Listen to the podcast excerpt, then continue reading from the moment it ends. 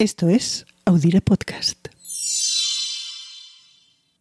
¿Cuál fue el último país de Europa en abolir la esclavitud?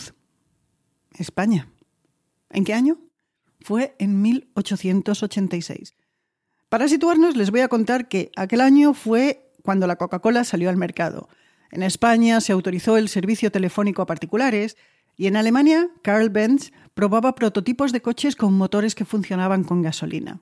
1886 mm, no queda tan atrás. Era la época literalmente en la que nacieron mis bisabuelos, año arriba, año abajo. En el episodio de hoy hablaremos de la esclavitud en nuestro país y de su abolición, porque esto no es la historia de otros, es la de España.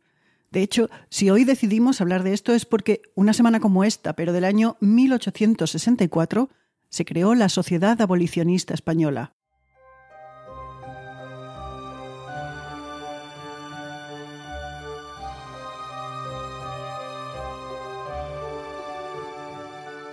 Hola, soy Ana Nieto y esto es Calendario de Historias. Cada semana echamos la vista atrás sin nostalgia y nos preguntamos qué queda de ese pasado hoy.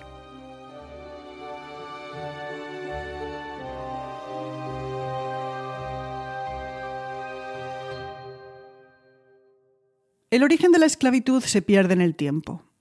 Se especula que estaría vinculado a la guerra. El vencedor decidía la suerte del perdedor, muerte o esclavitud. Con el paso del tiempo, las causas de la esclavitud se ampliaron para incluir, entre otras, el hecho de nacer hijo de esclava. Esta práctica vivió un gran auge en todo el mundo romano, incluida Hispania. Los esclavos eran clave en el engranaje que movía la economía y también eran el origen de grandes fortunas, como por ejemplo la de Julio César. Su triunfo en las Galias lo convirtió en un mito y también en un hombre colosalmente millonario con la subasta de un millón de hombres vencidos. Sin embargo, con el fin del Imperio romano, la esclavitud entró en decadencia en España hasta la invasión musulmana y la reconquista. Lo cierto es que los avances cristianos y las incursiones musulmanas fueron un semillero de esclavos. Una actividad legal reconocida en las siete partidas del rey Alfonso X el Sabio. En estos momentos cualquiera podía acabar siendo un esclavo, sin importar raza o religión habría que esperar hasta el siglo XVI para ver un gran giro en la esclavitud. Progresivamente y a lo largo de los cuatro siglos que siguieron, ser negro pasó a ser sinónimo de esclavo o descendiente de esclavo.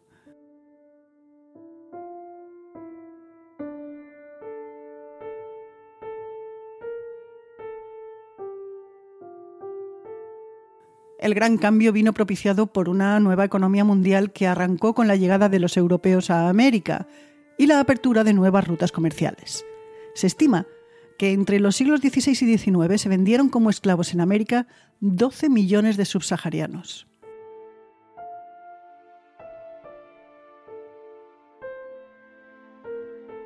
Fue uno de los negocios más lucrativos de la historia, en el que participaron todas las potencias europeas de un modo u otro. El comercio comenzaba con el apresionamiento de hombres, mujeres y niños en las costas africanas y hasta 500 kilómetros hacia el interior. Se les transportaba hasta la costa andando, unidos por una cadena en los tobillos y cuerdas en el cuello. En este caminar espantoso se estima que murieron una de cada diez personas. Después, el viaje a América, por mar. Unos 8.000 kilómetros que podían alargarse entre varias semanas o varios meses. A los esclavos se les trataba como mercancía y al hablar de su transporte no es exagerado decir que se les empaquetaba. Se hacía de tal manera que no se podían ni sentar. El oxígeno era tan escaso que era imposible prender una vela. Entre el 15 y el 25% de los embarcados murieron durante el viaje.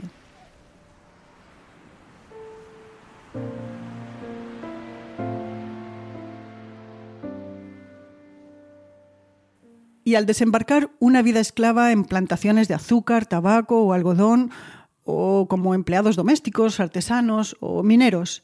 Y aunque la inmensa mayoría de esclavos se vendían en América, también estaban a la venta en Europa. Lisboa era el principal mercado. El segundo, Sevilla.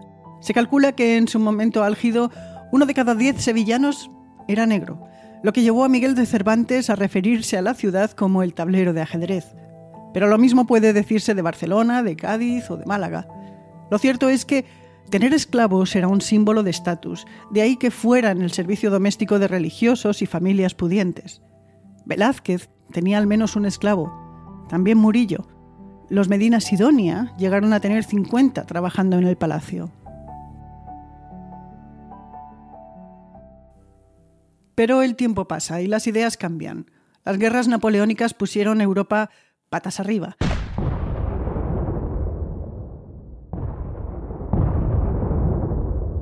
A su fin, el Congreso de Viena de 1815 estableció las nuevas reglas del juego, entre ellas el fin de la trata de esclavos que exigió Inglaterra. España aceptó previo pago de una compensación económica. El acuerdo entró en vigor en 1820. Pero pero fue un acuerdo solo en papel. Lo que sucedió es que explotó el comercio de esclavos de contrabando hacia Cuba. Se estima que en las décadas siguientes, cuando la trata ya estaba prohibida, se introdujeron en la isla 600.000 esclavos procedentes de África. La ganancia era descomunal. El margen de beneficio podía llegar al 400% por esclavo que llegara vivo.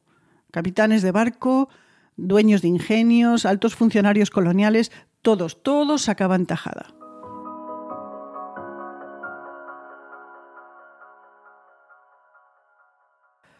Inglaterra, que en 1833 abolió la esclavitud en todas sus colonias, se hartó de España y obligó a renegociar el tratado. Algo se avanzó hacia el control del mercado ilegal. Además, España prohibió definitivamente la esclavitud en la metrópoli en 1837. El siguiente paso lo dio Francia en 1848, aboliendo la esclavitud en sus colonias. En Europa ya solo quedaba España consintiendo la esclavitud bajo su bandera, en Cuba y en Puerto Rico. Esta anomalía comenzó a debatirse y finalmente la guerra de secesión en Estados Unidos puso a la esclavitud en primer plano. Políticos, escritores y economistas de la metrópoli y Puerto Rico se unieron en la Sociedad Abolicionista Española, que durante su existencia pasó por distintas etapas que incluyeron inactividad y división. Para su labor crearon comités en provincias, buscaron el apoyo de periódicos, Promovieron exposiciones, mítines, obras de teatro, premios literarios como el que ganó Concepción Arenal con el poema La esclavitud de los negros, e incluso promovieron grandes manifestaciones en Madrid, actividades en las que las mujeres jugaron un papel muy relevante. Además, la sociedad abolicionista redactó proyectos para cambios legislativos y vigiló el cumplimiento de las leyes. Su primera victoria llegó con la equiparación de la trata de esclavos a la piratería. Cuatro años más tarde llegó otra, la Ley Moret, o Ley de Vientres Libres, promulgada el 4 de julio de 1870. La ley supuso la libertad de todos los nacidos a partir del 17 de septiembre de 1868. Esa era la fecha del triunfo de la Revolución Gloriosa, cuando se destronó a Isabel II. Se razonó que si España era libre a partir de esa fecha, también debían serlo los hijos de las esclavas.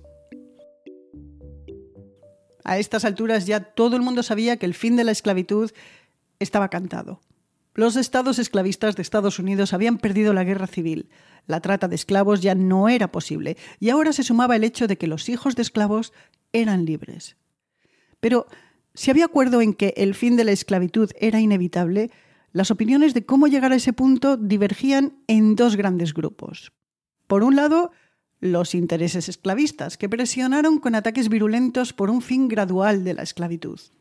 Por otro, los abolicionistas, a los que la ley Moret energizó y les llevó a una campaña en la que exigían el fin de la esclavitud ya, de una vez por todas.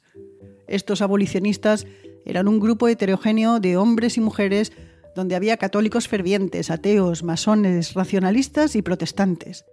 Su siguiente gran victoria la consiguieron durante la Primera República, la abolición de la esclavitud en Puerto Rico, aunque, eso sí, previa compensación a los esclavistas por sus pérdidas económicas. Conseguido Puerto Rico, se puso la vista en Cuba, donde la situación era complicada. En cierta medida se clarificó con el fin de la insurrección cubana conocida como la Guerra de los Diez Años y la firma de la Paz de Zanjón en 1879. Una de las consecuencias fue la libertad para los esclavos que habían luchado con los rebeldes, lo cual era una cosa muy loca, porque significaba que quedaban siendo esclavos los que no se habían sublevado contra España. Así las cosas, era evidente que había que aprobar una ley que pusiera fin a ese absurdo. ocurrió el 13 de febrero de 1880, que declaró el fin de la esclavitud en Cuba. Sin embargo, los esclavos seguían obligados a trabajar sin libertad por ocho años bajo la institución del patronato. Además, seguía permitiéndose el uso del cepo y de los grilletes. Los abolicionistas pusieron el grito en el cielo. Se presionó y se obtuvo la supresión del cepo y los grilletes. Finalmente, el Ministerio de Ultramar puso fin al patronato de esclavos dos años antes de lo previsto. Era el 7 de octubre de 1886. Ese día se abolió la esclavitud en territorio bajo bandera española. Un día para no olvidar.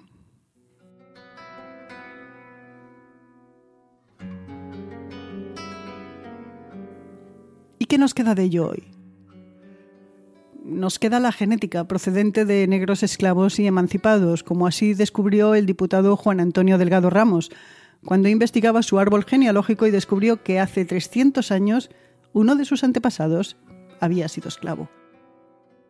No hace tanto, en los años 50, causó un gran revuelo un artículo con fotos sobre la presencia de negros en Gibraleón, Niebla, Moguer y Palos, en la provincia de Huelva. Además de esa herencia genética, también está la cultural, como pasa con algunos elementos del flamenco. También queda el nombre de nuestras calles, como el Callejón de los Negros de Cádiz o en barrios como el de Salamanca en Madrid o el ensanche de Barcelona, donde entró capital de fortunas hechas en la trata y en ingenios que empleaban mano de esclava. También en edificios bellísimos construidos con el dinero del espanto, como el Palacio de Sobrellano, en comillas, o el Hotel 1898, levantados por Antonio López, marqués de comillas, y uno de los grandes contrabandistas de esclavos. O el Palacio de Argudín, en la calle Goya de Madrid, o el de la Marquesa de Argüelles en Llanes, o el Museo de Bellas Artes de Álava, mandado construir por Julián Zulueta. Todos, todos construidos por negreros que blanquearon sus fortunas. ¿Y qué decir de las obras patrocinadas por Eusebi Well, el gran mecenas de Gaudí? Well recibió la fortuna de su padre, vinculado a la trata de esclavos, e Isabel López Bru, la hija del marqués de Comillas, dinero esclavo por las dos familias. Y aquí acabamos por hoy. Esto ha sido Calendario de Historias, un podcast producido por Audire Podcast. ¿Y quiénes somos? Pues María Luz Rodríguez, que está en Ourense, y yo, Ana Nieto, que estoy en Brooklyn. Nos despedimos hasta la semana que viene. Nos oímos.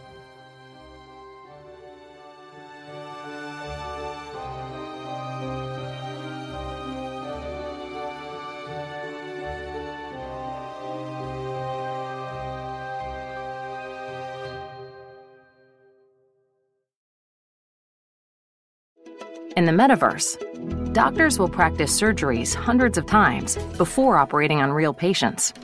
The metaverse may be virtual, but the impact will be real. Learn more at meta.com slash metaverse impact. Este 4 de julio, no te pierdas la película del verano. Are you ready? Damn right. Top Gun Maverick es una de las mejores películas jamás hecha. Disfrútala en la pantalla más grande que puedas. You got yourself a deal. Tom Cruise, Top Gun Maverick, clasificada PG-13.